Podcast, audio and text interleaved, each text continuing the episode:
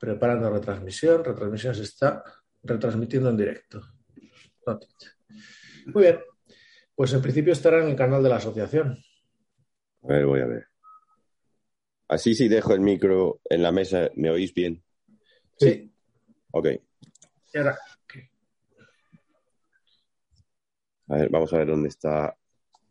esta está, un segundo que lo paso por la- el chat si consigo ver las cosas que no vienen tapado hoy. Ahí lo tienes. Y de hecho esto lo podemos tuitear. También. Asociación.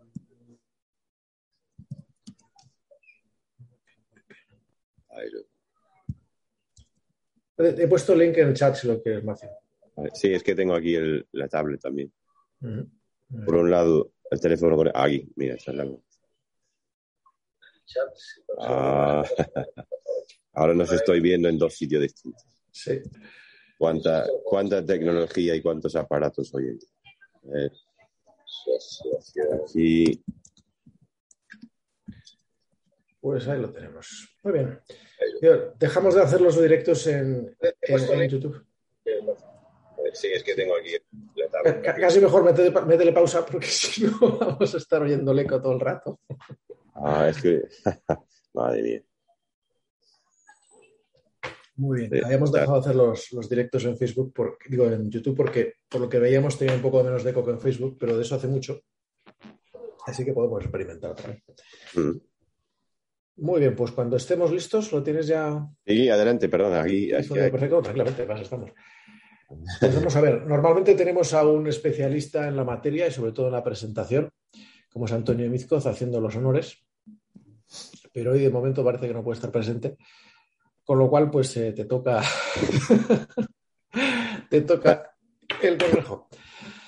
Entonces, si te parece, empezamos un poco como hablábamos por teléfono, eh, si quieres, de, de tu vida a, a cosas más abstractas, ¿no? Esto es- y una cosa que veníamos comentando antes de que entraras era que cuál era tu trayectoria personal y profesional, porque es, eh, es curiosa encontrar un inglés ejerciendo de periodista de referencia en España. Claro, todo ha sido una, una evolución, ¿no? Hay- hay- yo funciono mejor con, pre- con preguntas, más que intentar explayar yo horas y horas. Eh, do- adelante, pregunta lo que quiera. Pues digamos, digamos, si no me equivoco, 20 años en España. Llegaste para dar clases, Sí. ¿no? Sí, bueno, sí, al principio sí, en el, en el año 98, el primer verano fue para dar, bueno, o sea, hacer de monitor en un campamento de inglés en, en Cervera de Pisuerga, en Palencia, al lado de Aguilar de Campo, con, el- bonito. con- con el olor a galletas María que había. Entonces yo, no, yo no sé si siga, espero que siga, porque, porque era un olor muy rico. El- y ahí al, al final volví, o sea, pasé ahí dos veranos, el, el verano del no- del 98 y el verano del año 2000 también. Y entre medias eh, vine a Murcia para hacer el Erasmus. Y visitamos los, los primeros españoles que habíamos conocido nosotros en Manchester haciendo su Erasmus en Logroño. Ellos eran de Logroño. Bea, Dani y Diego, de Logroño. Entonces fuimos a visitarles también, a, a conocer a sus familias y a, y a ver sus pueblos y, y beber el vino riojano. no necesariamente por ese orden que decimos. Muy bien. Y, y de ahí a trabajar como periodista en España, como... No, no ha sido un camino recto. O sea, es decir, yo, yo llegué con esa opción, con esa intención. Después de la carrera, yo hice la carrera de, de idiomas y lingüística.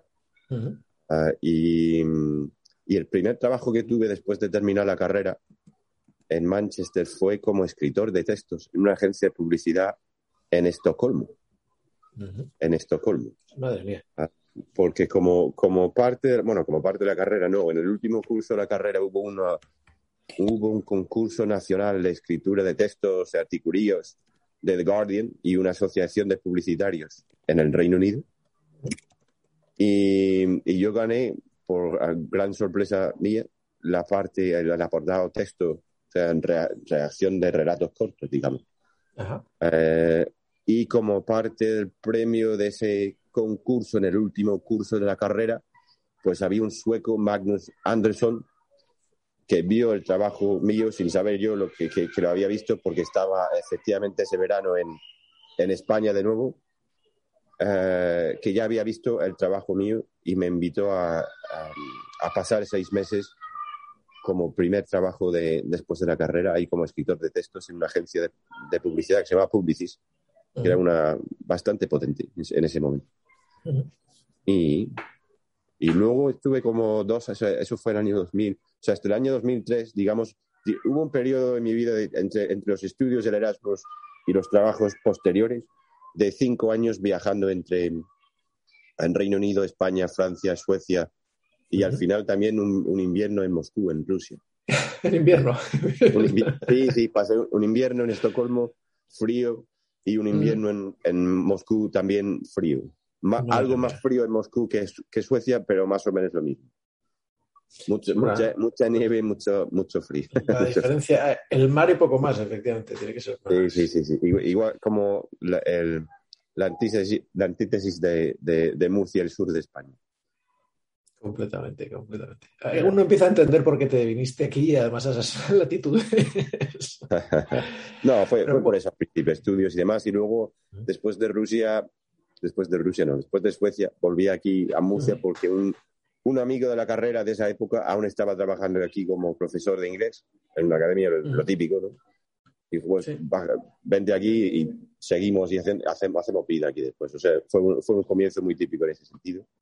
Yo, yo quise ser periodista en, ese momento también, o sea, no me gustaba la idea de, de dedicar mi, mi, arte, entre comillas, a, o sea, si yo, si, si yo tuviera, ya, como somos, cuando somos jóvenes y y más románticos somos también muy arrogantes, ¿no? Entonces, si, si yo tuviera algo de, de don con las palabras, no, no quería dedicarlo a, a las a los aspectos comerciales y las grandes empresas para vender sucios productos comerciales, sino que decidí que decidí que quería ser periodista porque lo veía como más honrado y más, más noble en ese sentido y entonces me empeñé en intentar ser periodista, porque yo de periodismo en ese, en ese momento no tenía nada. El, mientras trabajaba aquí de profesor de inglés en una academia y en un bar por las noches o los fines de semana, creo que fue, también estudié para sacar una plaza en el máster de periodismo del país. que, sí, yo creo que siguen haciéndolo. O por lo menos hasta hace poco, sí, era lo mejor que había. Sí, el, el, en ese, y en ese momento también el país era otra cosa, ¿no? No, no era, Hace 20 años el país aún tenía el renombre y la fama que tenía entonces de periodismo de, de calidad en el mundo hispano y, y me pasé seis meses preparando ese máster, acceso a ese máster y saqué una plaza. Luego me dijeron que el primer inglés en, en 12 años, creo que fue, en sacar una plaza en ese, en ese máster. Pero no tuve dinero, no tenía dinero para hacerlo. Ni, y en ese momento nadie, me prestaba, ni tenía yo, ni ellos hacían dabalistas con su propio máster, nada. O sea, saqué la plaza y al final no pude hacerlo. fue una gran, una gran decepción. A partir de ahí me fui a Madrid de todos modos, trabajé unos turnos en, la edición inglesa del país, cosas curiosas, y al final conocí al profesor de inglés de, de Zapatero en ese momento, un señor indio, que tenía una relación estrecha con Zapatero, porque era su profesor, de inglés y se veían dos o tres veces a la semana. Y, y, eso, eso sería justo antes de que se convirtiera, claro, en presidente. sería como dos años antes, quizás, un año antes de que, de que se hiciera presidente. Entre una gestión y otra, acabé yendo a Moscú con una empresa de medios que se llamaba World Investment News, que enviaban también sigue existiendo, no sé si siguen teniendo el mismo modelo de negocio, pero lo que hacían era enviar equipos de reporteros y, comerciales a distintos lugares en el mundo. Tenían un montón de equipos en distintos países al mismo tiempo eh, para hacer reportajes sobre la economía de esas zonas. Entonces a mí me tocó Moscú, pero había gente también en Siberia, en varios lugares de África, en Sudamérica y demás. Y así pasé. Un poco como, como el Economist, eh, ¿cómo se llama? Information Unit, Sí, sí, sí. Era su modelo de negocio era, en ese momento, eh, comprar, eh, comprar páginas en, en, revistas, compraban en Newsweek o El País Semanal o, la revista que fuera, y luego revendían esos, esas páginas a las empresas de las zonas donde fueron a hacer los reportajes. Entonces, al final acabábamos con una especie de public reportaje las entrevistas las hacíamos ¿no? con, los, ministros o jefes de grandes empresas o lo que fuera en el sitio. eh, pero no, era periodismo puro en ese sentido, sino una especie de periodismo comercial. Y, y cogían, yo, no, sé, cogían una doble página en el país y la revendían por, por 15.000 euros quizás y la revendían en 100.000. Claro, solo que habían añadido vuestro public reportaje sobre la empresa o la región o lo que fuera. Claro, claro. Entonces, eso no, no era, no era una, una tarea sin, sin, peligro a veces porque cuando nosotros estuvimos en Moscú había otro tipo en Siberia haciendo lo mismo en ese otro lado de, de Rusia y a un compañero le metieron dos semanas en el hospital por Navidad porque habían hecho esa reventa de la, del espacio publicitario, bueno, del espacio en la revista, eh, por un valor importante y, se les había olvidado comunicar el, negocio a la mafia local. Entonces fueron a buscarle en el bar donde estaba tomando cervezas y le dejaron dos semanas en el hospital. No está mal, no está mal. O sea, según, qué zona y qué tal, pues era una aventura. y encima eso los reporteros sin fronteras no les cubren, ¿no? Los de la prensa. No, porque eso, eso es otro tipo de, tienes otro tipo de, contactos de más alto nivel. Eso era muy curioso porque siempre, o sea, a nivel comercial era muy interesante cómo funcionaban, porque intentaban siempre empezar lo más arriba posible. O sea, no, no nos vimos con Putin en ese momento, pero eh, a nivel ministerios o a nivel eh, departamentos y demás, y luego los, los presidentes de las distintas empresas grandes, yo creo que justo después de irme yo, se, se entrevistaron con Jodorkovsky antes de que le metieron en, la cárcel. Eh, o sea, y, luego iban bajando, ¿no? O sea, empezaban, intentaban empezar siempre con el primer ministro del país si era posible, sino algún ministro, y luego, después de hacerle la entrevista al ministro, le pedían recomendaciones sobre, pues, ministro, claro, cuáles son los, los cinco presidentes de empresas o empresas o amigos que usted me daría en este reportaje y así iban defendiendo el árbol en escala poco a poco y conseguían de todo. Porque claro, si, si vives en uno de esos países, esos países con esas economías y el ministro recomienda que salgas con tu empresa en ese reportaje, pues le dice que sí y ya está. Eh, al final tuvieron bastante, o sea, en ese sentido tenían, tenían bastante acceso. Y, y, según me consta, pues les funcionaba. Yo no sé si sigue funcionando igual, pero, pero ese era el modelo la verdad es que sí.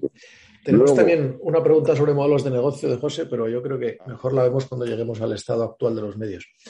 Perdona, Macio. No, no, pregunta, pregunta. Yo que no. decía que, que, teníamos una pregunta, pero es sobre los modelos de negocio actuales de los medios. Pero como decía, vamos siguiendo el, el hilo argumental, ya que a partir de esas experiencias con lo que podíamos llamar la, relaciones públicas o la prensa interna, digamos, de las empresas, eh, que de hecho tenemos por aquí algún experto en el tema. A partir de ahí fue cuando pasaste a prensa como tal, ¿no? Fue cuando... Pasaste a escribir en un periódico, si me recuerdo mal. ¿Conseguiste dar el salto? ahí lo que pasó luego, volví de Moscú y, bajando una noche a Murcia para una, una fiesta de noche, bueno, noche vieja justo después. Fue justo después del año nuevo. Bajé en el, en el Talgo, entonces antiguo y, y, descarriló. O sea, hubo un accidente de tren y el tren se cortó justo detrás mío, además del asiento en, el que iba yo.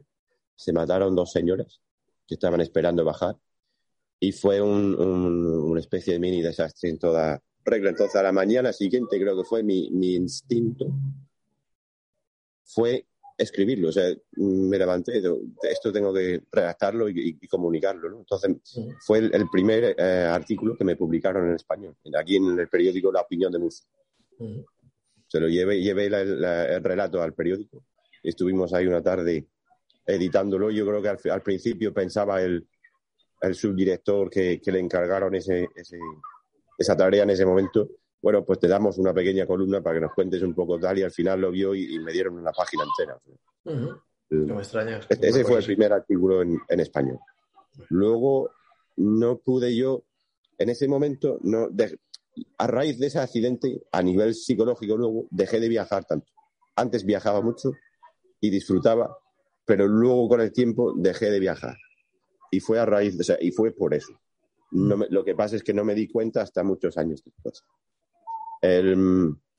y también tenía el problema aún del dinero. Es decir, mm, en ese momento, no estamos hablando del 2002, 2003, 2004, no entendía yo cómo los redactores que trabajaban en La Verdad o La Opinión, o antes había aquí una cosa también que se llamaba El Faro, cómo vivían y pagaban el alquiler con los sueldos que les pagaban.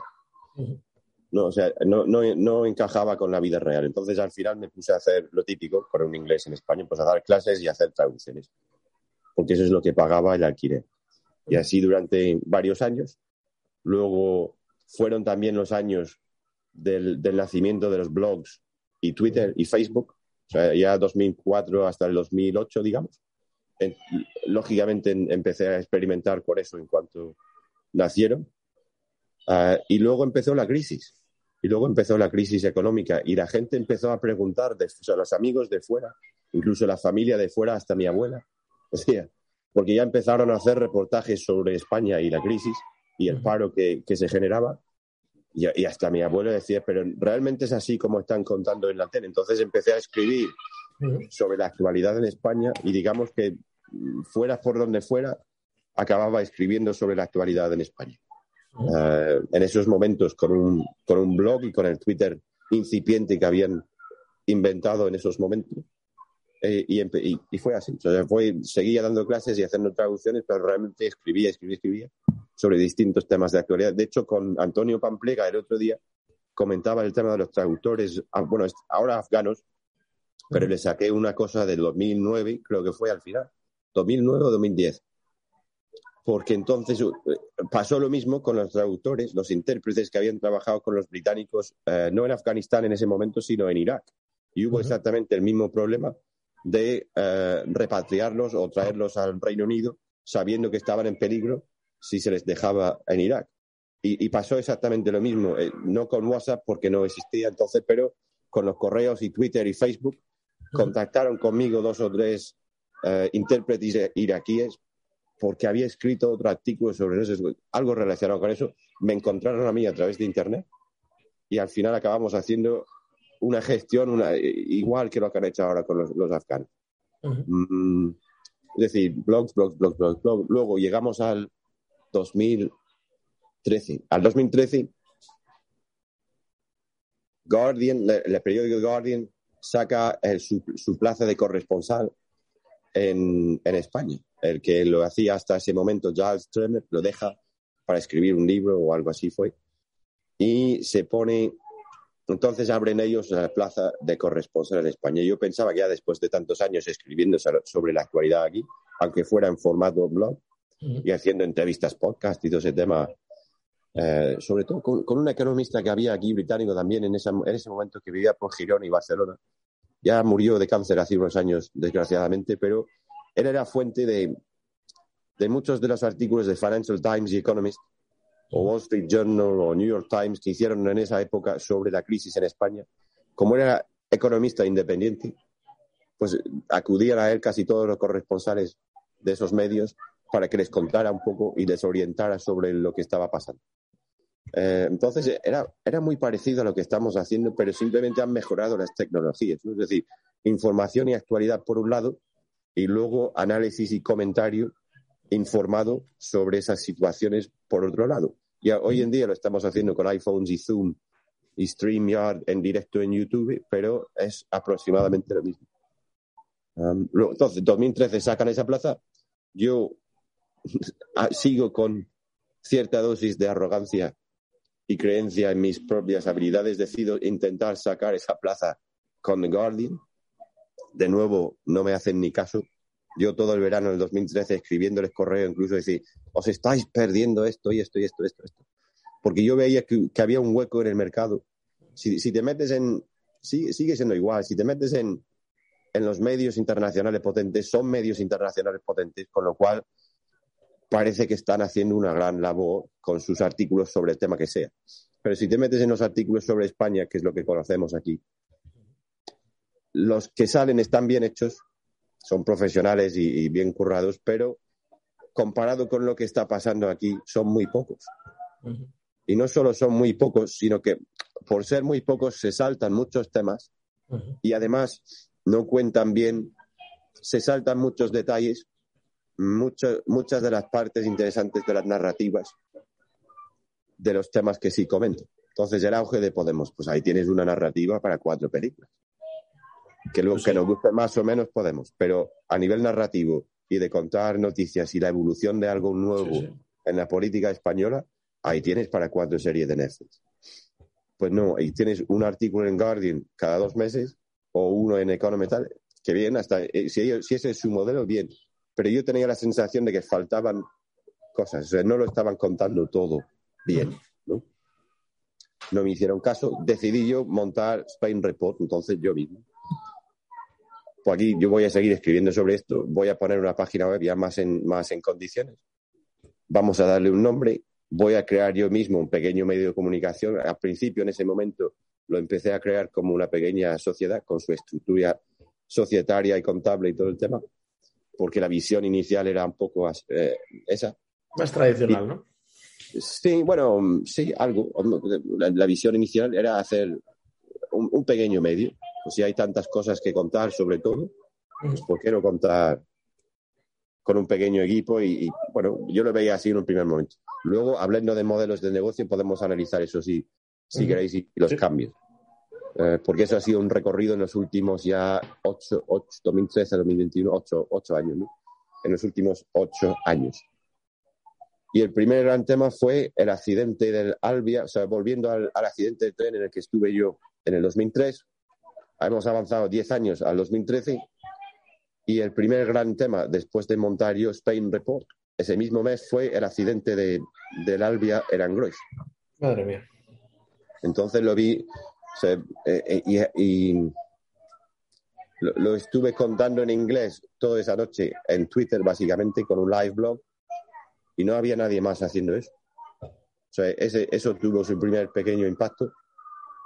Empezamos a ver también los problemas de cobertura de esos acontecimientos que hay en los medios españoles, porque yo recuerdo que las, las primeras teles, incluso locales, tardaron tiempo en llegar a eso. O sea, no, no tuvimos imágenes. Yo creo que yo no sé si fue la una o, o la sexta, alguien emitió, alguien empezó a emitir imágenes de otro accidente de tren que no era ese. Es decir, hubo ahí problemas. Uh, luego decir, bueno, a raíz de eso, pues ¿qué haces con eso? Una vez que tenemos la noticia, se ha hecho la noticia en sí, ya ha pasado esa noche, ¿cuál es la siguiente? El siguiente paso lógico es que un corresponsal vaya a ver, como ahora está pasando en Afganistán un poco, vaya a ver lo que hay y nos cuente un poco lo que hay. Entonces después hice un viaje de dos semanas allí, que fue, en mi caso, fue una especie de catarsis con el tema del accidente de tren mío, porque hasta entonces no había viajado tanto en esos años y estuve ahí haciendo esa, esa información y reportaje de dos semanas, hablando con todos los que participaron un poco en el accidente, los vecinos, los, los eh, bomberos, el cura del pueblo, la jefa de, eh, psicología de trauma del 061 de Galicia y todo, todo, todos un poco. y, ahí, empezó Spain Report. Mm. Y está convertido en un medio, pues eso, establecido prácticamente y de referencia para muchos. Aquí creo que sí que convenía tratar lo que comentaba José. Y es que, eh, así como el modelo Spain Report eh, tiene la parte pública, también tiene la parte de Patreon. Es decir, mm. hay una diferencia entre lo que generas y lo que publicas. Y lo mismo estamos viendo con los medios, si quieres, tradicionales, que tienen una parte, algunos muy pequeña, abierta, y cada vez más el famoso telón de pago. Sí. Y hay algo que preocupa a José, nos preocupa mucho, es la capacidad de acceder a información relativamente veraz o contrastada o seria, es esencial para el buen funcionamiento de la sociedad. Se resulta que empezamos a poner eh, cada vez más caro ese acceso, porque el problema no solamente que sea cerrado, sino que no es barato precisamente, sí. pues eh, es un problema. Y otro problema que se puede derivar de ello es que el foco de lo que se acaba produciendo pues sea completamente separado de las necesidades de la sociedad. Es decir, es lo que interesa a los lectores de empresa, no sé qué, a los lectores que están dispuestos a pagar más de N euros año y yo casi diría N cientos, porque al final si te quieres informar de verdad acabas teniendo que pagar de verdad. Sí son muy poquita gente en este país. Sí, yo creo que a nivel público, a nivel de la información pública, la esfera pública, la opinión pública, el, es los muros de pago son un problema. son un problema porque además la, la, la misión, digamos, del periodismo, hablando muy, de forma muy global, es traer a esa opinión pública, a esa esfera pública, datos e información y crítica que otros, otras fuentes de poder no quieren que salga en esa opinión pública. Entonces, si hoy en día los tenemos, es que ha cambiado tanto y ha cambiado, ha cambiado mucho.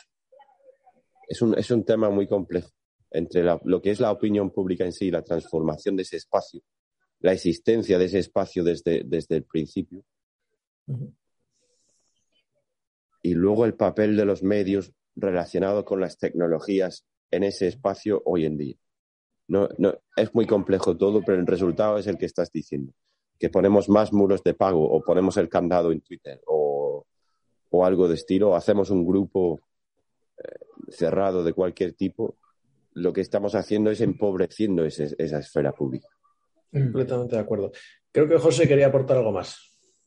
Sí, eh, Matthew, buenas tardes. Eh, muchas gracias por, por, estar aquí. Te escuchamos muy interesante. Los que además te seguimos desde hace tiempo. Eh, creo que, bueno, eh, no te voy a decir que un referente porque igual es una palabra un poco fuerte, ¿no? Pero sí es verdad que, bueno, ese, esa visión que muchas veces desde fuera no somos capaces nosotros ver desde dentro, sí es, es, es más abierta y no, nos ensancha un poco más la mente. Bueno, pero al hilo de esta reflexión eh, que, sobre la pregunta que te hacía, vamos a ver, es, obviamente las nuevas tecnologías nos dan muchísimas más formas de acceder a, a todo tipo de información, es verdad, que lo que hablamos de las fake, de, de, de la información falseada o interesada, que hay que tener filtros, pero yo lo, a lo que me refería es que yo creo que se está creando, eh, desgraciadamente, entre el periodismo una burbuja, decía, elitista, ¿no? Es decir, sí. no, no, tanto, no tanto en, en, profesionales de la radio, bueno, quizás mm. televisión, nuevas tecnologías, sino más en la prensa. Porque si la prensa, al no ser tan actual, eh, no requiere esa actualidad eh, porque, porque, bueno, lo que pasa el día anterior eh, es motivo de reflexión, yo creo que eh, si es el canal, el, tendría que ser el canal reflexivo de todo el periodismo en el que tendría que estar abierto porque es la forma un poco de, de bueno, de pensar un poquito con pausa, de no actuar eh, tan, con tanta inmediatez y que nos daría un poco más de, de, reflexión. Creo que eso se está perdiendo, lo digo porque nosotros a lo mejor por nuestra edad o por nuestra formación sí somos personas que nos gusta eh, leer el periódico, pero eso cada vez sí. se pierde más. Yo lo veo en la gente joven, en mi, en mi hijo, eh, que esos ya no son capaces de, ya no de comprar un periódico, porque yo reconozco que los periódicos los leo en los bares, los fines de semana me lo compro porque me gusta, pero cada vez menos. Mi hijo no es que sea incapaz, mi hijo es todos sus amigos, la gente de menos de, de 30 años, yo creo. Eh, no es que no sea, es que no, no, tiene interés en comprar un periódico, es que si lo tiene en casa tampoco lo ve. Entonces, yeah. eh, por eso iba eh, a, un poco por la pregunta, ¿no? Digamos que no, creo, no crees que se está creando esa, esa burbuja privilegiada en el que se paga incluso por eh, saber la opinión, porque todavía puedes entender que cierto tipo de, de información eh, que ha costado encontrarla, que bueno, pues que, requiere a lo mejor un, tiene un coste, bueno, pues yo entendería que sí, su acceso al mismo, podría ser en política exterior o algo de tipo, sí podría tener un cierto, eh, bueno, sentido, ¿no? El, el, pago por, por eso, pero, para, pero realmente lo que son las columnas de opinión de los periodistas, yo lo veo un sinsentido que no lleva a ninguna parte. No sé cómo lo ves tú. Bueno, eh, son, sí, son varios temas al mismo tiempo. A, a, nivel muros de pago, eso empezó porque las empresas tienen que intentar de algún modo cobrar por lo que están haciendo y lo de las columnas de opinión fue lo entendieron como la parte adicional, la parte que crea un, poco más, un poquito más valor, que el análisis aporta teóricamente un poco más que la noticia y todo ese tema. Luego, a nivel de los, los hijos y las tecnologías, yo creo que es cuestión de entenderlo. O sea, yo, yo sé que es, es difícil para nosotros porque estábamos acostumbrados a los periódicos y esos medios de, o sea, el, el mundo mediático de antes, ¿no? Y esto en, en, los, en, esos últimos 20 años ha cambiado radicalmente por toda la tecnología que estamos comentando. Que por un lado nos, nos deja acceder a más mundo, nos deja ver lo que está pasando en Kabul o Australia o Estados Unidos mientras está ocurriendo. Y ya no, mira, fija, fijaros cómo en ese momento, en esa época había el, el, el 11S, ¿no? Que aquí yo me lo perdí. O sea, yo, yo en ese momento no tenía tele en mi, en mi piso y ese día no lo vi porque estaba con una amiga o yo no sé lo que estaba haciendo. Pero eh, la cosa es que hasta que llegó un amigo, no llegó un amigo por la noche y me dijo, bueno, te, has enterado de lo que ha pasado, ¿no? Digo, no, no tengo ni idea de lo que ha pasado. Y me lo contó un poco y fuimos a la casa de otro amigo que sí tenía televisión para ver. Y aún estábamos entonces con los telediarios y los reportajes y las crónicas de los corresponsales en esos sitios. No fue hasta varios años después que empezamos a tener con los teléfonos y los smartphones y Twitter, yo creo quizás a raíz del, del avión aquel que aterrizó en el Hudson en Nueva York, o por esas fechas, también eh, con lo que pasó en la Plaza Tahrir en, en, Egipto. En Egipto. Eh, y ya pasamos a otro momento informativo en el que todos los que tenemos un teléfono con una cámara podemos dar la noticia. O sea, a raíz de ese primero que hace la foto, la primera foto del avión en el río, o en el caso de la Albia de fue igual, uno que pasaba en la autovía con el coche, se paró, hizo una foto del tren eh, en ruinas y lo publicó en Twitter. A raíz de eso, la noticia es esa. A partir de ahí, todo es rellenar y ampliar un poco. Más o, más o menos mejor o peor pero eso nos convierte a todos en, reporteros, entre comillas. Y no solo eso, sino que podemos interactuar con la gente que está haciendo las noticias. Luego, Internet en sí es gigante. Anoche, mira, a finales de este mes me han invitado a un congreso para hablar de transparencia y periodismo durante la, durante la pandemia. Entonces estoy pensando en estos temas un poco estos días y ayer miraba, por curiosidad, si alguien sabe cómo es de grande Internet entero porque hace 20 años no existía así, y hace 50 menos, y hace 100 menos. Y cuando empezó la revolución industrial y la ilustración, que es de donde salen los medios y los partidos políticos y todo el tema, eh, o sea, lo que es la esfera pública, la opinión pública, se ha ampliado hasta, hasta, hasta tamaños que no, no, no, no los imaginamos lo grande que es, yo creo. Entonces, cuando accedemos a una parte de eso, con la tecnología que sea, con la app que sea, nosotros nos sentimos, nos podríamos sentir mejor informados o peor informados porque estamos siguiendo la gente correcta o estamos leyendo dos o tres medios o cuatro blogs que están bien o uno en Facebook que lo hace bien. Pero sigue siendo una ínfima parte del todo. Y no tenemos ni idea de cuán grande es ese todo. Entonces, entonces no lo sé. A nivel, a nivel tecnológico, con, con los críos, yo creo que sí se interesan por cosas, pero simplemente en otros formatos. ¿Tú crees que no? No, de verdad, de verdad, ojalá fuese así, pero yo creo que somos una minoría y en eso no nos damos cuenta los que tenemos interés por la actualidad, lo que pasa. De verdad, sinceramente, yo, no ya no solo por mi hijo, sino por los amigos de mi hijo, por gente mm. cercana, eh, la realidad de lo que ha pasado en Afganistán, la, que nosotros creemos porque estamos metidos en este, en este mundo y charlamos con, con la gente que nos interesa, y nos interesa y queremos saber, y ha salido en televisión y obviamente eh, te enteras. Pero si vas un poquito más allá y preguntas, ya te digo, Afganistán, que a lo mejor ha salido en todas las televisiones, por otros asuntos, pues por los fondos europeos, eh, somos una minoría. La gente realmente, la mayoría de la gente no, ni sabe eso ni le interesa. Es, lo que no sé si alguna vez ha sido una mayoría, francamente. Quiero decir que la gente que realmente se interesa, se informa, no sé hasta qué punto ha sido tanta. Eh, hace 20 años, con leerte dos periódicos al día distintos, te sentías muy informado, ¿no? Sí, completamente.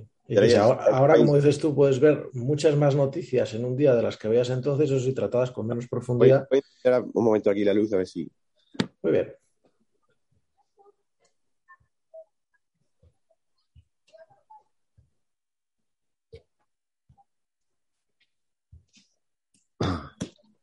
Ahora. Muy bien. Decía que ahora podemos ver igual o leer, porque al final leerte el periódico entero lo hacemos pocos locos, pero que ahora puede uno de esos chicos ver muchas más noticias, muchas más fuentes distintas sobre el tema que le interesa, eso sí, mucho menos analizadas y probablemente con mucha menos calidad de, datos y fuentes. Y mira lo que pasó ahora con, con, Afganistán y la gente sigue a, bueno, ya no Ibai con Messi en, en, pero es un ejemplo de lo que estás diciendo. vamos a ver. sabiendo además lo que cuesta montar eso uno solo, o sea, ya, ya que te, curras todo y te vas allí y tienes a Messi delante y, le dices eso, esa, es la, esa, es la, conversación. Que, ¿Qué tal nos lo pasamos en la, en la cena? En fin, pero, pero, eso es lo que vale, es que quiero decir, lo que la gente está buscando, y cuando digo la gente, creo que me refiero al 80% del panorama, no está buscando información útil, no va a hacer nada con esa información, lo que está buscando es entretenimiento, que es por lo que en España siempre se ha vendido más el periódico de fútbol que el de actualidad. Claro. Y, no solamente en España, quiero decir, creo que es bastante general. Es, es, un, debate, un debate complejo. Además que se meten luego muchos formatos y los formatos podemos experimentar continuamente. Hay, al final estamos, yo creo que por tanta cantidad de información, yo, yo, no sé hasta qué punto los medios se han dado cuenta de eso. Según, según. Pero estamos todos hoy en día, además de hacerlo bien o, peor, mejor o peor, estamos inmersos todos también en esa batalla constante por la atención.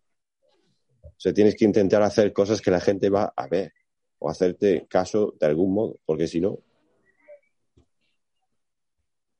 Completamente.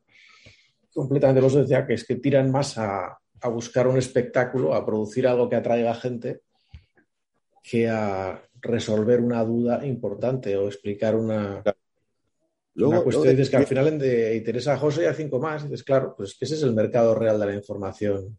Luego digerida, poca gente. Claro, he descubierto yo estos años también que esa profundidad, sin embargo, esa consistencia con algún tema, sea la crisis separatista o el juicio del proceso entero, o el, juicio de Gabriel en Almería todos los días, o ahora con el COVID, aunque ya la gente está muy, muy, muy harta del, del, COVID, pero el, esa consistencia en el tiempo con un tema sí genera su propia atención o su, propia, su propio enganche, ¿no? si se hace bien. Y es lo opuesto a lo que estamos diciendo sobre entretenimiento y, y jóvenes que no se enteran de cosas. Pero fíjate el volumen que tiene, ahí es donde está un poquito la duda, si la sociedad como o gran parte de la sociedad realmente aprecia o está en condiciones o algún día estará, o simplemente es que es lo normal, que a la gente la inmensa mayor parte de la actualidad le da igual porque no le afecta y lo que busque sea más entretenimiento que noticias. Estamos, yo creo, sobreexpuestos a la información hoy en día también. Mm. no solo hay un problema con la superficialidad de, la información o del análisis, si, si sabes del tema que sea, sino también estamos sobreexpuestos a cantidades enormes de información sobre todo. En nuestros teléfonos, o sea, tenemos ya todos cinco o seis aparatos distintos. Todos los días estamos todo el día con las pantallas. Podemos estar incluso con dos pantallas a la vez viendo algo en Netflix mientras tuiteamos en el móvil, etcétera, etcétera, etcétera. es un cambio histórico muy potente. O comparado con la existencia humana hasta hoy, o hasta estos últimos años pasados, es un cambio tremendo. Sí, sí, la cantidad, la cantidad, como tú dices, de noticias o datos que recibes no tiene nada que ver con los que había en un año entero a veces. No, no, no, no, no. También me, me surge, bueno, me surge, me fascina, también me fascina, lo he comentado estos días con, con Javier Ríos y, y Pasolas, lo, lo, que habrían hecho en el pasado también, también pensando en ese elemento histórico, esa comparación histórica, ¿qué habrían hecho los grandes informadores del pasado en sus distintos momentos históricos con las tecnologías que tenemos hoy en día. Hmm. O sea, ¿qué habrían hecho un, Hemingway en la Guerra Civil Española con YouTube así en directo y Twitter? Madre mía. Pues porque esa, ese momento fue, yo qué sé, eh, en mi, en mi, cabeza por lo menos, esa forma de informar era, pues que él se pasaba 10 días, dos semanas dando vueltas por España, conociendo a todos, viendo batallas o comiendo bien o haciendo Lo, que, lo, que lo que él hacía. Y cada dos o tres semanas escribía su crónica que enviaba a su revista y eso era la guerra en España hasta la siguiente crónica de Hemingway dentro de otro mes o, lo que fuera. Y hoy en día el, el, panorama tecnológico ha cambiado completamente. ¿O qué habría hecho un capa en, en la playa de Normandía en el día de... Probablemente un vídeo muy impresionante, habría otros 600 prácticamente igual de impresionantes, con lo cual no le habríamos ni descubierto y habríamos perdido mucha buena literatura, porque mm. al final lo que intentas es pintar una imagen con palabras y ya tienes la imagen para qué quieres pintarla. Habríamos perdido mucho. O nos habríamos ahorrado. ¿Qué habría hecho? O sea, con, bueno, lo, el asesinato de Kennedy, ¿no? En Dallas. 63. Y la famosa película que hizo Zapruder con su, con su cámara de última generación de la época desde, desde, desde ese punto en, el, en Dallas, que luego intentaron tapar durante varios años como cual secreto de Estado para que la gente no se espantara con las imágenes de la cabeza del presidente explotando. ¿Qué habría pasado? y, nos hemos comido 50 y, la, mucha gente sigue. Luego Kevin Costner con su película y todo. Mm, hablamos de décadas de teorías de la conspiración y, problemas y desconocimiento sobre eso. ¿Qué mm. habría pasado si ese hubiese también tenido su iPhone 12 con 4K y bla, bla, bla, bla, bla? Y en vez de hacer una película chunga que pasó años a escondidas con el secreto de Estado, lo hubiese retransmitido en el instante. Pues nos mm. habríamos ahorrado esas, esos 50 años de teorías de la conspiración para empezar. Efectivamente.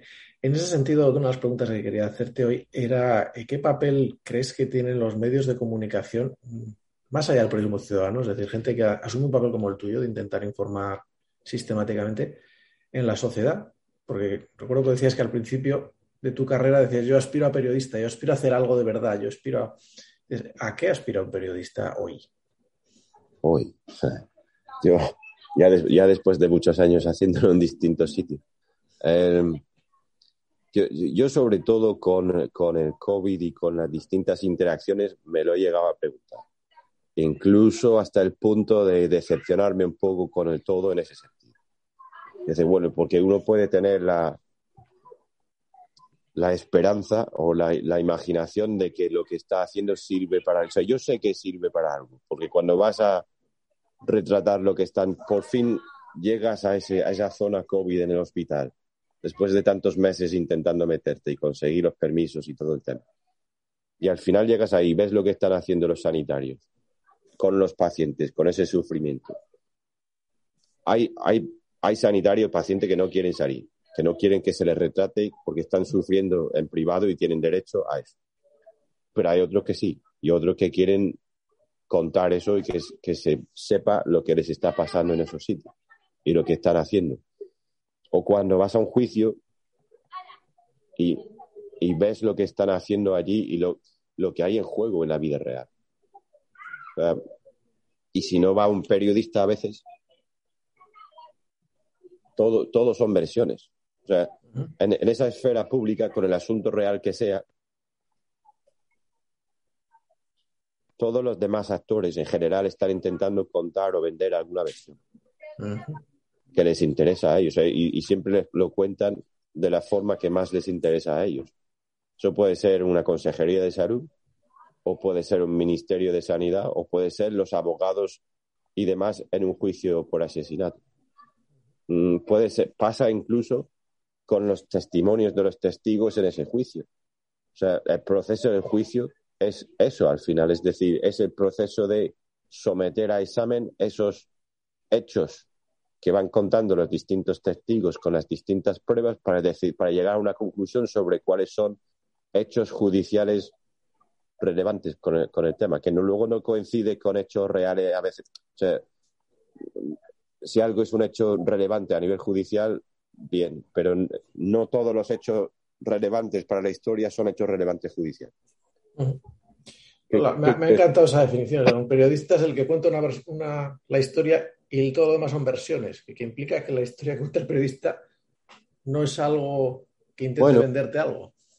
exacto, yo, exacto. Yo, creo que si se hace bien, en el fondo es eso. Es decir, si se hace bien de forma honrada el periodismo, es la única persona que no te está intentando contar nada o vender nada aparte de la realidad, de lo que, de lo que ha pasado.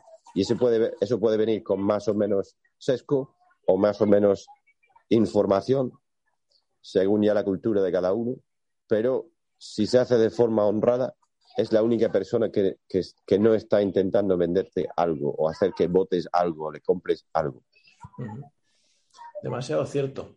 que, y una de las razones yo creo que tiene el éxito que tiene o el reconocimiento que tiene el, el Spain Report y tus hilos es precisamente que se ve esa filosofía. Es que intentas reflejarlo, pues como tú dices, con tu propio punto de vista, evidentemente, pero intentando no vender nada. Y eso francamente es distinto de lo que se ve en la mayor parte de los medios hoy, por lo menos los grandes, y no voy a... Es decir, que hoy prácticamente no hay un medio de comunicación al que no asocies con estos me están intentando colocar este punto de vista, este partido o esta tesis. Claro, claro, Luego se, mezcla todo con el partidismo político eh, y, la mayoría de los, de los, medios en España eh, apoyan a, emocionan a la gente hacia algunos de los partidos políticos. Yo, yo no sé si hay alguno que no. todo está dividido en ese sentido en España. Yo llevo estos años también preguntándome que por qué ningún medio español. ahora, ahora que estamos a punto de ver el nacimiento de, la televisión nueva, esta de la, séptima, lo van a llamar al final. Ya tiene nombre. ¿eh? Bueno, sí, la, séptima, que no la sexta. En fin, el, que por qué nadie quiere intentar ser, o sea, hacer la CNN española o la BBC española o intentar ser Creo que acabas de desconectar el audio. El micrófono, perdón.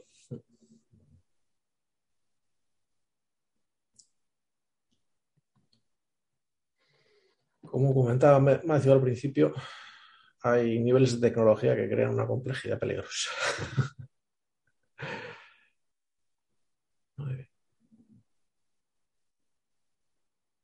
Si tenéis más preguntas, no os cortéis, tanto si queréis hacerlas en persona como pasarlas por la, por el chat. Eh, sí, Miguel, ahora cuando vuelva Matthew, eh, mm, hombre, saber su opinión como, inglés ahí, cuál es el panorama que hay en su tierra, poco que nos haga política ficción de lo que él cree que, puede pasar en los próximos años y hay algún, no sé, él conoce bien la, política también de su país y que nos cuente. También verdad. Sería interesante. Aprovecharemos también si quieres meter el dedo en la llaga, pues eh, preguntarle con el tema de Escocia cómo lo ven, ¿no? Eh, que, bueno, que conoce bien cómo es el tema de en Cataluña, si hay alguna similitud, si puede haber algún tipo de, de problemas eh, en el futuro, ¿no? Entraremos a ese trapo también, muy bien. A ver si lo consigue solucionar.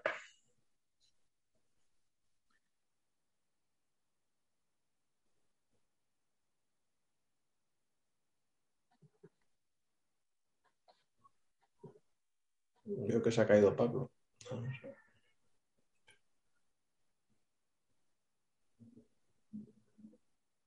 ¿No habías oído lo de la, nueva televisión, Miguel? Sí, pero el nombre no. El nombre no sabía que, iba a hacer una televisión, que tenía capital murciano, pero tampoco mucho más. Hombre, está Marcos de Quinto, ¿no? Que sí pues que Marcos de Quinto, desde el punto de vista informativo, no significa nada, no tiene una trayectoria. No, no, eh, desde el punto de vista empresarial, me imagino que será uno de los accionistas mayoritarios. Creo que más que nada es el mascarón de pruebas. No he visto mal lo que decían de los números, es decir, quién era el que ponía el dinero, no es él. No. Pero eh, me puedo equivocar. ¿eh? El grupo este murciano parece que es. Sí que, está trabajando con la, televisión de allá de esa comunidad autónoma. Tengo, he leído yo algo por ahí. Efectivamente, creo que por ahí va. No sé, Otra cosa. Eh, eh, parece ser que es un proyecto que, como al menos lo han lanzado así, seguramente con una intención comercial, de contraponer a la sexta, ¿no? Es como un contrapunto a la sexta. Sí, sí, en teoría es eso lo que decía Macio ahora. Intentan hacer un medio. Bueno, justo lo contrario también. Justamente lo contrario, o sea... hacer algo, hacer algo, digamos, hablando en plata, de derecha. Claro, y al final es. Ya hay, en el espectro, en el espectro ese ya hay varios medios. Sí, y tienen el éxito que tienen, pero porque están hechos con pocos medios, con poca calidad. Exactamente, eso parece que va a haber como más dinero, ¿no? Y que va a competir. Queremos Habrá que verlo porque cuesta muchísimo. Dar contenido de calidad y, es, yo creo que es un poco la clave, no, no en contraponerte contra nada. Porque la sexta, a ver, yo lo digo de verdad, hay programas que son flojos y hay programas que están... Muy bien, a ver, tienen unos magníficos profesionales y tienen lo que, lo que son procesos lo hacen magníficamente. Otra cosa es que luego te lo rellenen de lo que quieren. Claro, yo por ejemplo, por lo mediodía de esta chica, ¿cómo se llama? A María y a Par. Escucha, te puede gustar o no la, el, perfil de la cadena, pero es una gran profesional y hace un trabajo estupendamente. Exactamente. No vamos a entrar en sesgos y no, pero hace su trabajo muy bien, acerca la realidad a la gente de una manera que la muy accesible, muy fácil, muy, muy dinámica. Acabamos de tener pruebas de que Matthew vuelve a tener micrófono. Sí, ya funciona de nuevo. Muy bien. ¿Ya funciona de nuevo? Sí, sí, ya funciona, ya sí. funciona. Ok, ok. Perfectamente. Ok. Pues estábamos hablando de eso, decías de que no encontramos medios, o medios por lo menos en un tamaño serio en España que. Claro. A ver, tenemos a Carolina fuera. Adelante. Que se pueda decir que intentan ser objetivos en vez de intentar vender una visión partidista. Y la gran pregunta es: ¿por qué? Ya, no lo sé. A nivel, a nivel de crear una televisión nueva, bueno, veremos cómo le para. Fácil no es. Hay que, des- hay que desearle suerte siempre a ese tipo de proyecto de emprendimiento, pero Claro.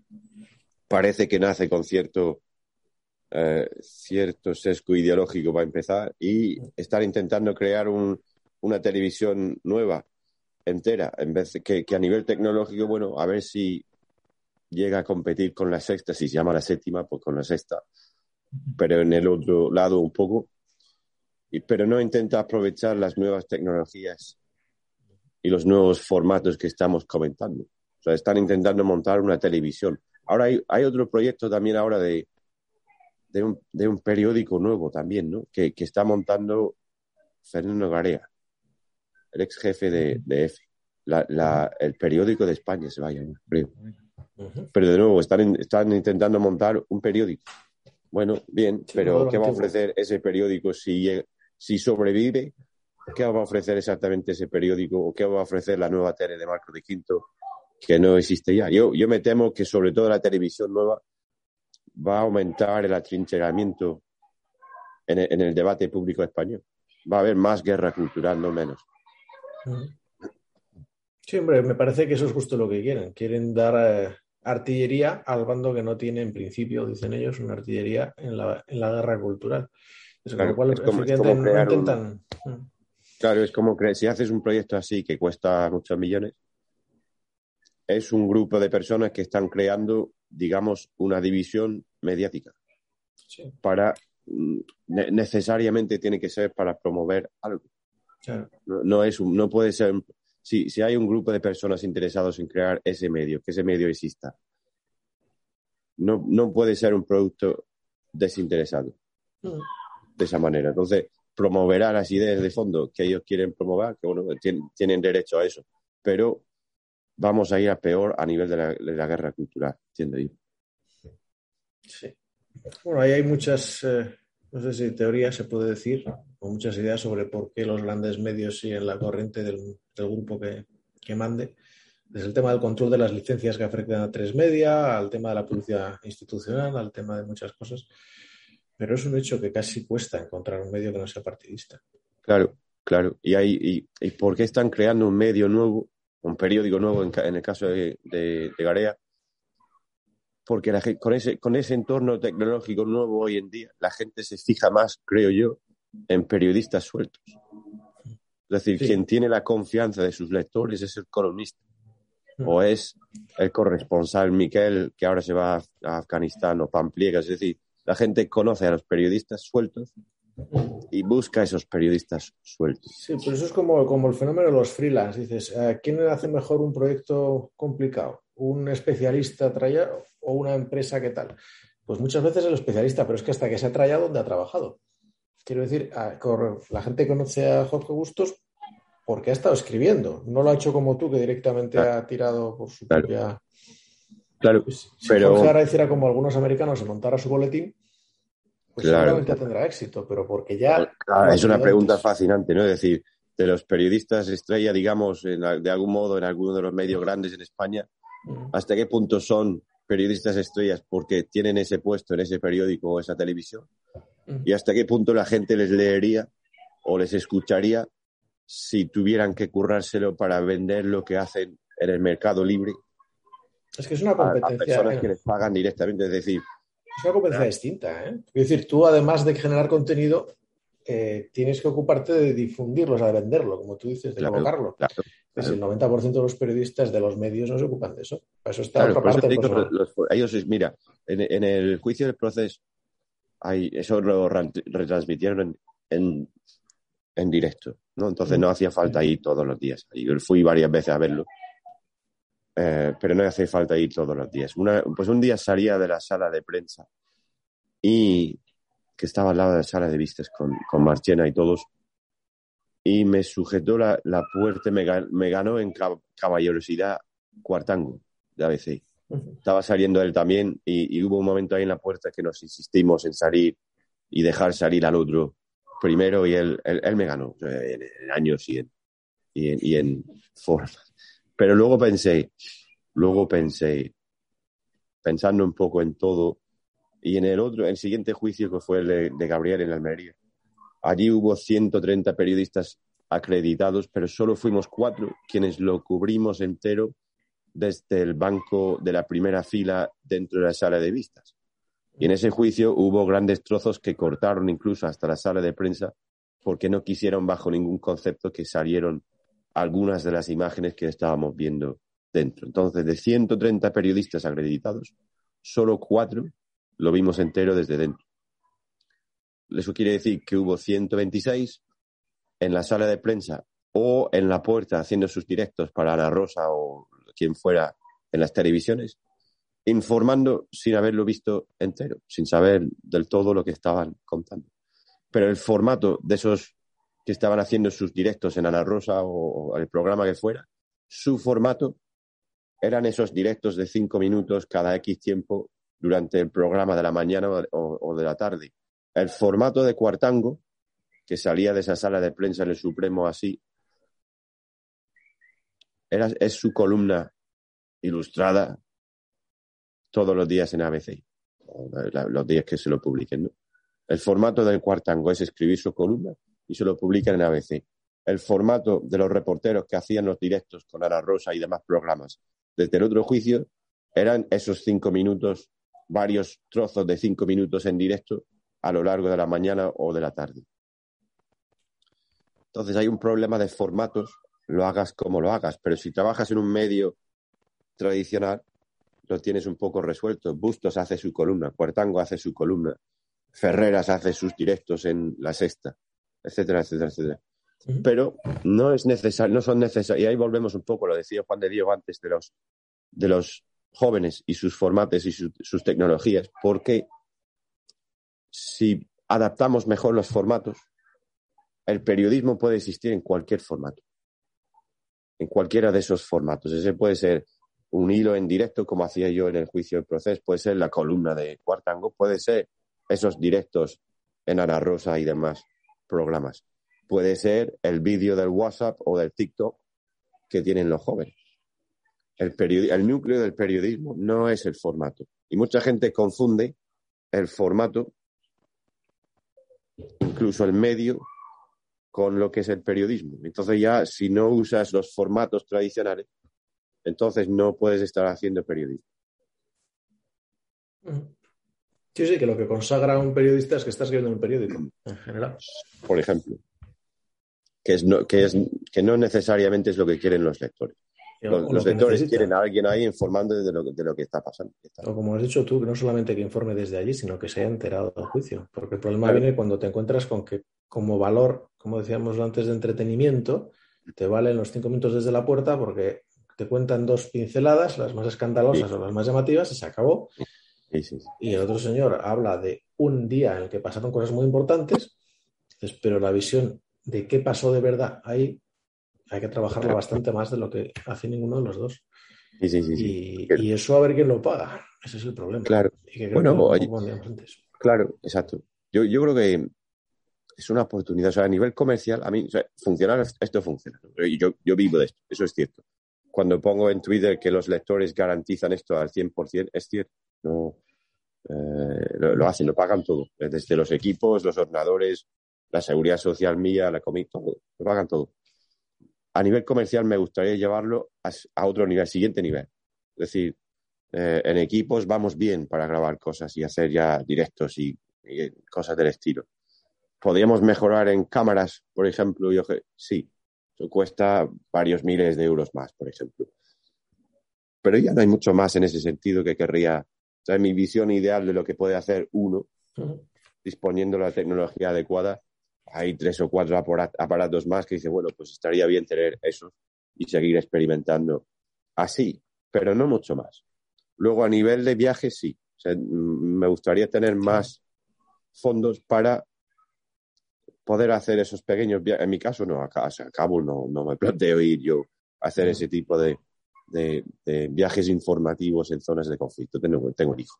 Pero eh, alrededor de España sí. Cuando, cuando, por ejemplo, pasa lo de Ceuta y los inmigrantes, eh, tener los fondos suficientes para decir, pues, venga, vamos a hacer con estos aparatos y chismes tecnológicos, voy a plantearme yo allí y vamos a hacer ese periodismo en esos formatos desde ahí, los días que dure eso. O pasa eh, y así, pero no de forma puntual, de forma puntual lo he hecho según qué momento, pero de forma más constante. Eso sería, digamos, el siguiente nivel comercial, que en mi caso solo, solo entre comillas, solo requiere vender más suscripciones, o como las queremos llamar en mi caso. Sí, sí o patrons, o como los queramos llamar, efectivamente. Hay un tema que tiene mucho que ver con lo que tú dices. Tú dices, quiero, digamos, crecer en comercial, o, eso sería crecer en cobertura, yo diría, es, estar en más sitios de manera más sistemática, ¿no? Sí, pero, pero por mucho que crezcas, tu modelo pues está basado en una persona con la credibilidad, forma de trabajar y forma de escribir. Correcto. es verdad que cubres los, no sé, cómo llamar, los highlights, los temas eh, estrella o, o los temas muchos de los temas más importantes, evidentemente no todos porque hay demasiado. Y además son opinables, con lo cual tampoco se puede decir. Siempre, siempre. Pero vas cubriendo temas de lo, de lo, más importante de España. Y dices, ya, pero son solamente unos cuantos. Digamos que estás cubriendo 6 de 12. Y eso siendo muy bestia. Yo diría más bien 2 de 12. Y los cubres mucho mejor en el sentido de objetividad, o por lo menos desde mi punto de vista, que otros eh, canales. Pero sigues teniendo otros 10 que no cubre nadie y que si se cubrieran por el mismo método que tú, como decíamos antes, obligan a quien quiera estar informado. Imagínate, multiplica la cuota por 5, por 6. imagínate que ahora quieres área de tecnología, imagínate que quieres lo que está pasando con Estados Unidos. Que si bueno, quieres, no, no lo sé, ¿eh? sí, teóricamente, teóricamente, vamos a ver, sí y no. Teóricamente, porque mm, hablando de España, por ejemplo, que hay 47 millones de españoles, no sé cuántos estarían dispuestos a pagar algo por, algún tipo de periodismo en algún sitio de fuera. Pero pero, mm, ah, que si sería posible hipotéticamente tener a 50 Bennets, por decirlo de alguna manera, por toda España haciendo algún tipo de periodismo con distintos temas. En teoría sí. podría haber suscriptores suficientes para... O sea, cada, cada periodista necesitaría, yo qué sé, 500 suscriptores para hacerlo viable. 500 a 1000 suscriptores según cuánto aportar a cada uno, lo hace viable. Con lo cual, 50 mm, por 50, vamos a hacer las matemáticas. 50 periodistas por 1000 suscriptores cada uno, ya tenemos 50.000 personas. Y, no, y los 50.000 no tienen que estar suscritos todos a todos. Si no lo están, se pierde la mitad de las fotos, ese es el problema. Bueno, ahí entramos en lo que hemos comentado antes sobre la esfera pública y los muros de pago y los modelos de negocio. Parte de la evolución mía. Yo empecé con Spain Report hace ocho años, concibiéndolo como un medio nuevo, más un poco tradicional, con su estructura societaria y demás. En ese sentido, he evolucionado más hacia yo solo, mm. frente a la estructura societaria o al pequeño equipo pero a nivel de lo que estamos diciendo, el modelo económico y la apertura también he evolucionado hacia más abierto. Es decir, y precisamente por, lo que estáis diciendo, esa evolución en mi caso ha sido hacia respaldar esa apertura, porque es necesario que esa información exista en el espacio público. Porque si no, todo lo demás son si no lo llenan los políticos o quien sea de versiones interesadas, que podrían o no ser ciertas. Entonces, si no hacemos esa labor para limpiar un poco, para aclarar asuntos, no sé, apaga y vámonos. Y, y, y, lo que lo que están lo que están comprando los lectores, ¿qué es? Es decir, yo diría que en ningún caso, en todos estos años, nadie ha comprado un artículo.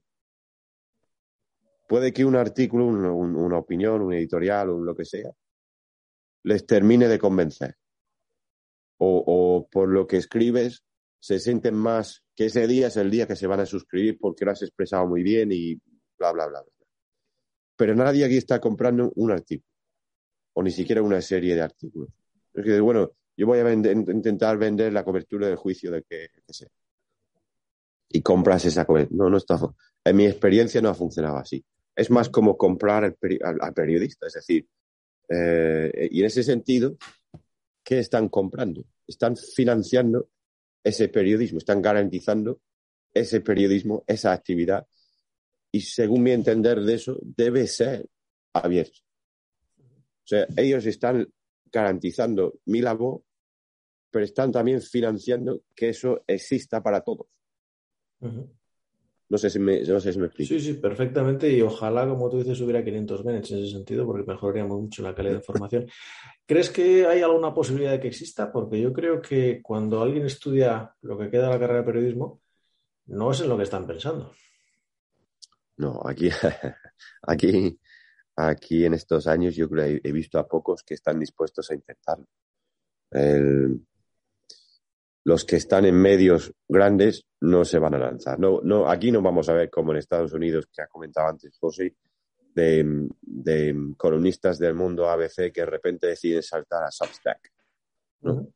bueno, me voy yo solo con mi Substack y mis lectores y adiós, adiós muy buena. Eso aquí no lo vamos a ver. Los que están en los medios están en los medios y no se quieren mover de ahí. Y sus, y sus ingresos dependen de eso. no, pero es, que, esa independencia de, de, movimiento no existe. Que yo sepa, no existe aquí. Los, que se fueron en Estados Unidos, yo creo que entre otras cosas fue porque les pagaban menos los que querían. Con lo cual. Luego los, los jóvenes. Yo no he visto ningún joven intentarlo tampoco realmente. Mira, cuando, hace unos años me invitaron a, un, a dar unas, unas charlas con, con los de un, máster de, periodismo e innovación aquí en Elche, al lado.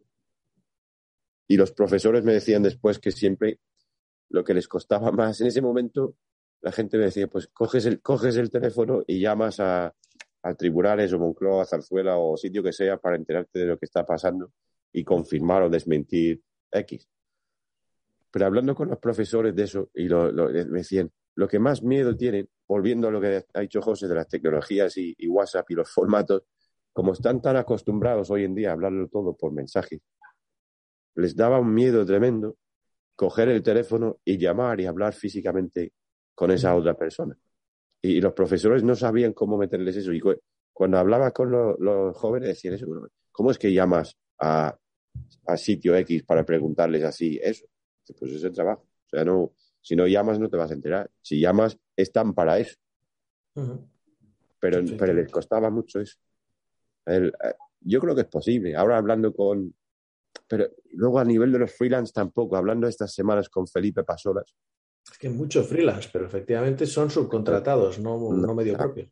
Y, sobre todo con el tema conflictos, si los medios españoles les pagan una miseria. ellos, ellos tienen montado su modelo económico para pagar todos los gastos, ellos, pagar todos los equipos, ellos, pagar sus viajes, ellos, pagar sus fixes, ellos. Y luego los medios aquí les quieren comprar la pieza a 30 pavos. con, eso no, con eso no puedes hacer nada.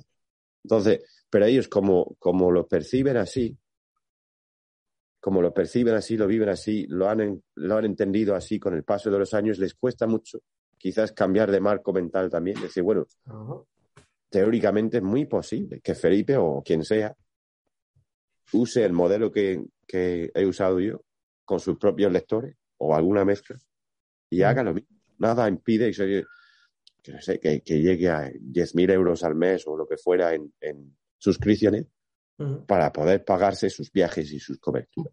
Porque lo único que van a hacer, igual que en mi caso, lo único que pasa cuando se suscribe más gente o los que están apuntados ya deciden aportar un poco más, es que invertimos en más periodismo hasta, bueno, habrá, luego un límite teórico, ¿no? Es decir, solo hay 24 horas en el día, 365 días al año y todo el tema, pero llegas a cierto nivel de equipos, de cámaras y, micros y todo el tema, que en, el resumo van a ser X mil euros, que te dura años. Y luego haces un presupuesto de viajes, que sea en el caso de Felipe otros, Afganistán o conflictos varios, o en mi caso por España, bueno, pues ya haces tu presupuesto de eso, con lo que cuesta los hoteles y los coches y moverte y organizarte. Y de nuevo, como mucho te vas a varios miles de euros al año. O sea, yo, y, a, y, a, partir de ahí, pues sí, puedes hablar de beneficios o hacer otras cosas si quieres, pero en ningún caso vamos a ser millonarios. Pero pero vivir dignamente y hacer nuestro trabajo dignamente yo entiendo que es posible. Y con mucha más independencia de criterio de la que te puedes encontrar en otros canales. Independencia absoluta. Y una relación muy diferente con el, llámalo, con el decisor, con la persona, empresa, entidad, que el que tiene una institución como un periódico que al final tiene una dependencia económica de no tocar mucho las narices a lo que la... Por eso digo que si, si lo montas bien en ese sentido, no hay ninguna dependencia económica de ninguna empresa, ni de ningún partido político, ni de ningún medio, nada. Eres tú como periodista haciendo tus temas que tú eliges a mm. tu, con tu criterio y demás, y ya está.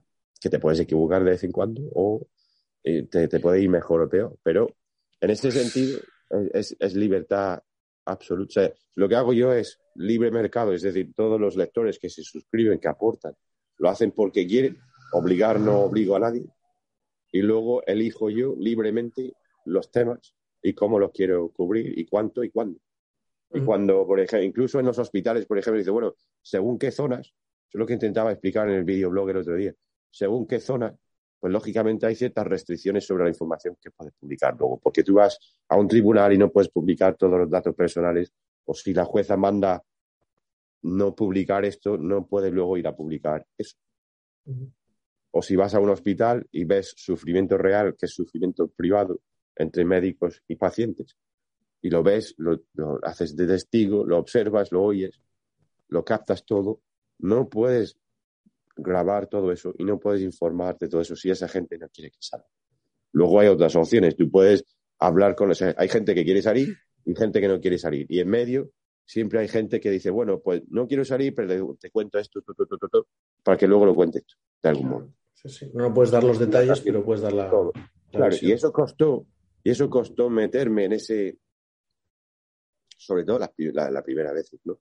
El, el, porque al principio de la pandemia no había nada, pero logré yo, como independiente, meterme en una zona COVID con un vídeo, con una cámara y un, y un micro, para que la gente viera lo que era. Mm, pero luego, una vez que estuve dentro, o sea, costó meses meterme en eso y crear esas relaciones de confianza con la gente, la, gente en los distintos sitios para que se pudiera, pasar y que ellos tuvieran confianza en mí y también en mi actuación dentro, porque eso no deja de ser una zona de riesgo. Pero una vez conseguido eso, yo puedo confirmar que no hubo ningún tipo de, de, de coartar la libertad editorial o de preguntas o tal. O sea, estando ahí pude preguntar lo que quisiera preguntar. Siempre lo único que había que respetar era esa confidencialidad y, esa voluntad de los pacientes de salir o no salir.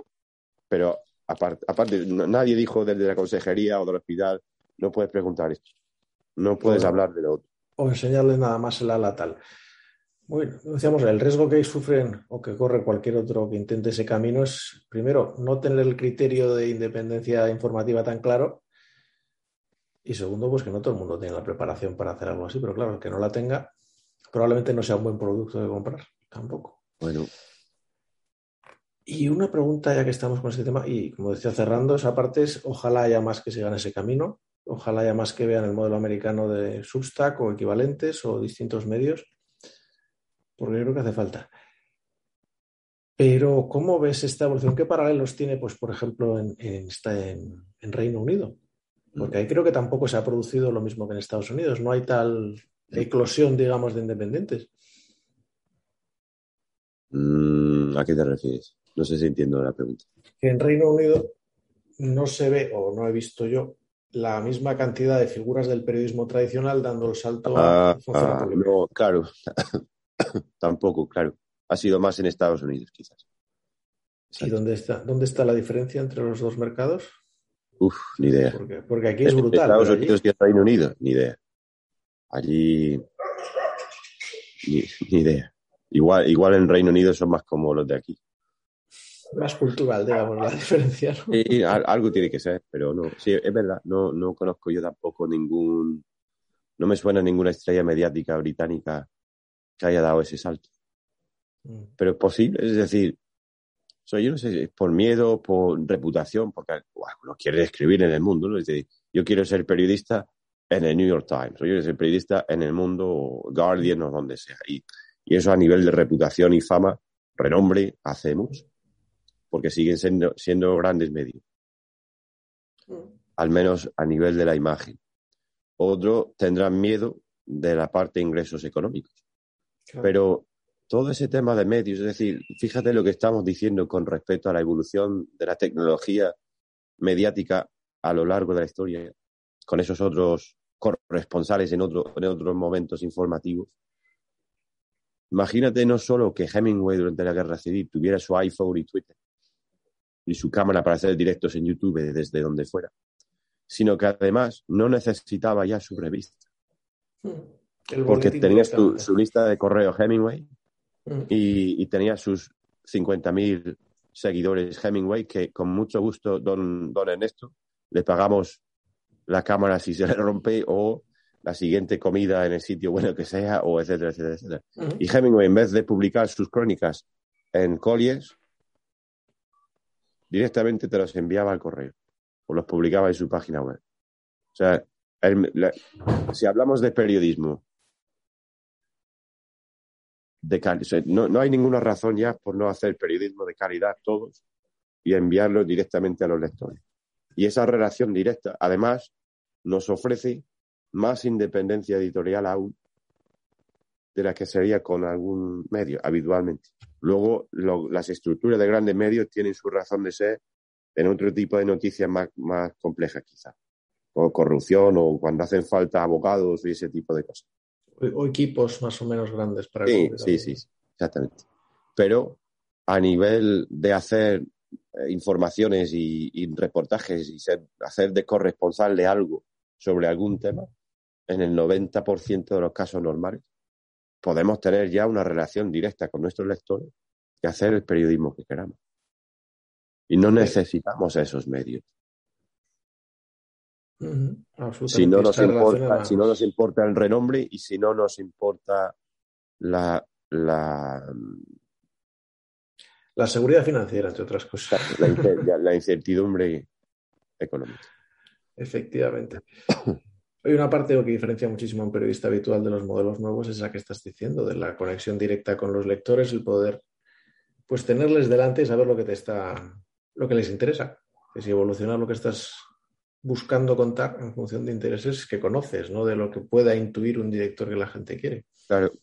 O luego mira, por ejemplo, lo de Ibai y su canal de Twitch y YouTube, que recibe muchas críticas, pero, o sea, él, la parte suya de su gente en YouTube y sus seguidores en Twitch lo mm. hace fenomenal. O sea, él, su público, lo tiene. Lo que, lo que falla ahí, si hablamos de periodismo, es el contenido. Porque se va a París a ver a Messi y dice, colega, qué, hemos cenado y qué nos pasó con la cena y bla, bla, bla, bla, bla. Y esos son los cinco minutos con Messi. Pero a nivel, lo que hace es muy bien. le gusta a su gente. Claro, claro. Entonces, lo que hace muy bien con su público es mantener esa conversación, ese diálogo constante con los nuevos formatos y las mm. nuevas opciones tecnológicas, eso lo hace súper bien. O sea, yo en ese sentido querría aprender de él y, cómo lo hace, ¿no? Porque si podemos mantener esa conversación constante con nuestros lectores de forma mm. más multimedia, con vídeo, con audio, con todo el tema, mejor para todos. Luego, cada uno introduce, introducirá el tipo de contenido que sea y cada uno tendrá su reputación por hacer una cosa o la otra. Exactamente, cada uno se define como un producto distinto, pero, pero eso de, conectar es una eso, técnica. Eso tiene, eso tiene un peligro, porque es verdad que tiene su público, Ibai, que el Rubius, toda esta gente, pero realmente lo que se está vendiendo o lo que estamos ofreciendo es frivolidad y que las preguntas difíciles y las preguntas complicadas no las hacemos para no eh, y ese, y es el problema. Claro, pero eso hay que yo creo que hay que entenderlo más como entretenimiento y no comprarlo con el periodismo directamente. Luego el, el bueno, no, Ibai nunca va a hacer preguntas difíciles. Con lo cual Messi le va a dar cinco minutos. porque si Messi sabe que voy a ir yo, no me va a dar a cinco minutos. efectivamente, efectivamente. Muy bien, pues hablando de minutos, me acaban de avisar de que nos hemos pasado la hora una vez más, cosa que no me extraña porque la verdad es que estaba interesante. Pues Matthew, nos habían preguntado más cosas sobre, sobre Reino Unido y compañía, pero creo que se nos, se nos va de tema empezar otra, otra Y la grabadora me dice que también que se va en la batería de nuevo. Así que lo dejaremos pues para alguna próxima ocasión. Muy bien. Si tienes la amabilidad de acompañarnos. realmente... Cualquier pregunta que tengáis, aquí estoy. Muchas gracias. Ya te mandaremos más de una. Y a ver si el ejemplo cunde y realmente los medios españoles se refrescan con gente con ganas de ser independiente en todos los sentidos. Buenas noches a todos. Muchas gracias. Muy interesante. Muchas gracias. Buenas noches. Adiós.